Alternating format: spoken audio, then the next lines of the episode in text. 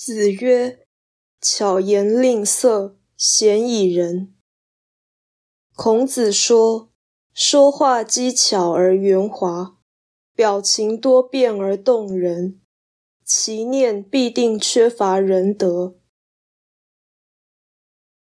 道义阐释，本章已出现于学而篇，在此重复。显然是为强化前后的相关论点，以成体统。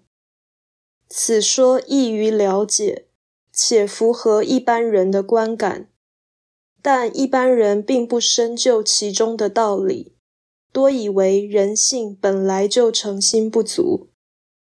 可笑的是，这句话经常被引用，也就是一般人都自认为有这样的体会。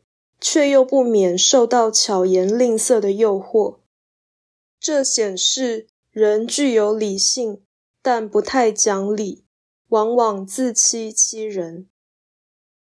真善美是高下的道理，是美的未必是善的，是善的未必是真的。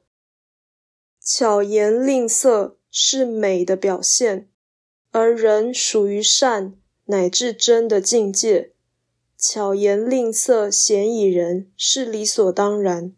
何况巧言令色是假美，岂能有德？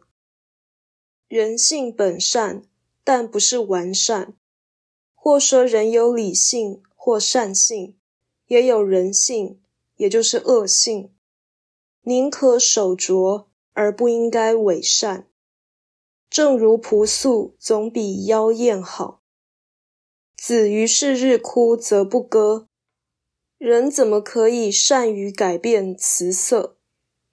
相对而言，古人演戏富于形式化，它引人入胜的地方在于事理；今人演戏着重表现真实的状况，它取胜的方法是刺激观众的情绪。